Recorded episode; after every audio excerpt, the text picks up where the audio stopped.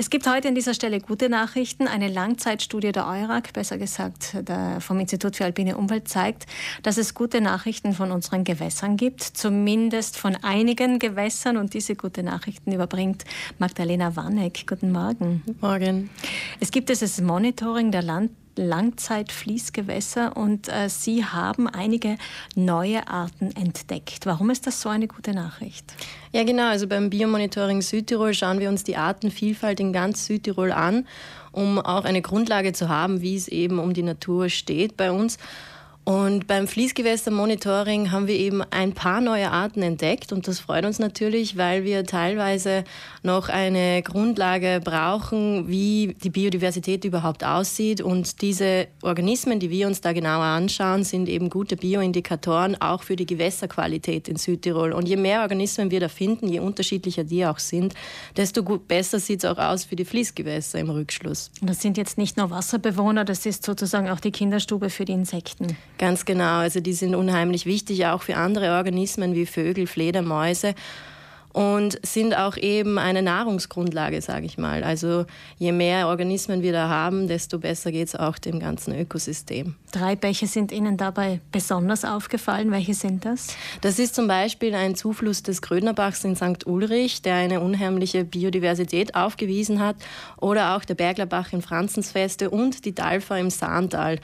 Also da haben wir teilweise nicht erwartet, dass wir so eine hohe Biodiversität vorfinden, weil teilweise die Bäche auch schon sehr verbaut sind.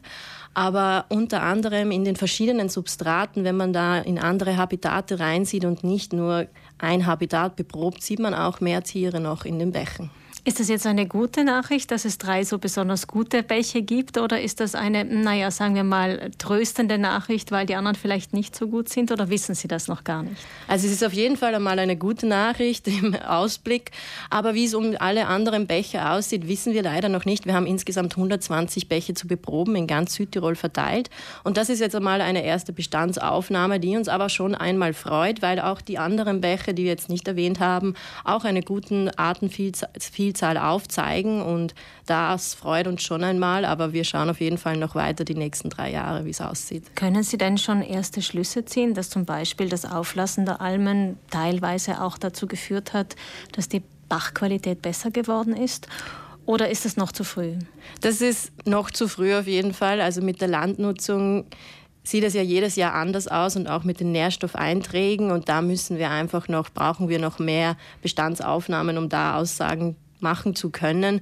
Aber wir sehen auf jeden Fall, die Grundlagenforschung hat uns da schon gute Hinweise gegeben, dass zum Beispiel mit der Höhenlage, je höher wir gehen, desto weniger Tiere finden wir. Auf 3000 Meter finden wir ganz andere Tiere als auf in den Kanälen hier in Bozen.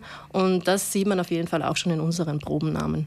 Es ist eine Langzeitstudie, das heißt, die nächsten Jahre wird weiter monitoriert. Sie beginnen jetzt wieder im März und werden dann untersuchen bis Ende Sommer und dann wird wieder ausgewertet. Was sind denn dann die nächsten Schritte, wenn Sie alle Bäche, 120 haben Sie gesagt, ausgewertet haben? Was passiert dann mit diesen Daten? Danach haben wir natürlich einmal eine Unmenge an Daten, die analysiert und ausgewertet werden muss. Und daraufhin auch wird geschaut, nach was wir genau schauen. Also wir wollen eben unbedingt eine große Biodiversität finden. Also die Artenvielzahl ist uns da sehr wichtig.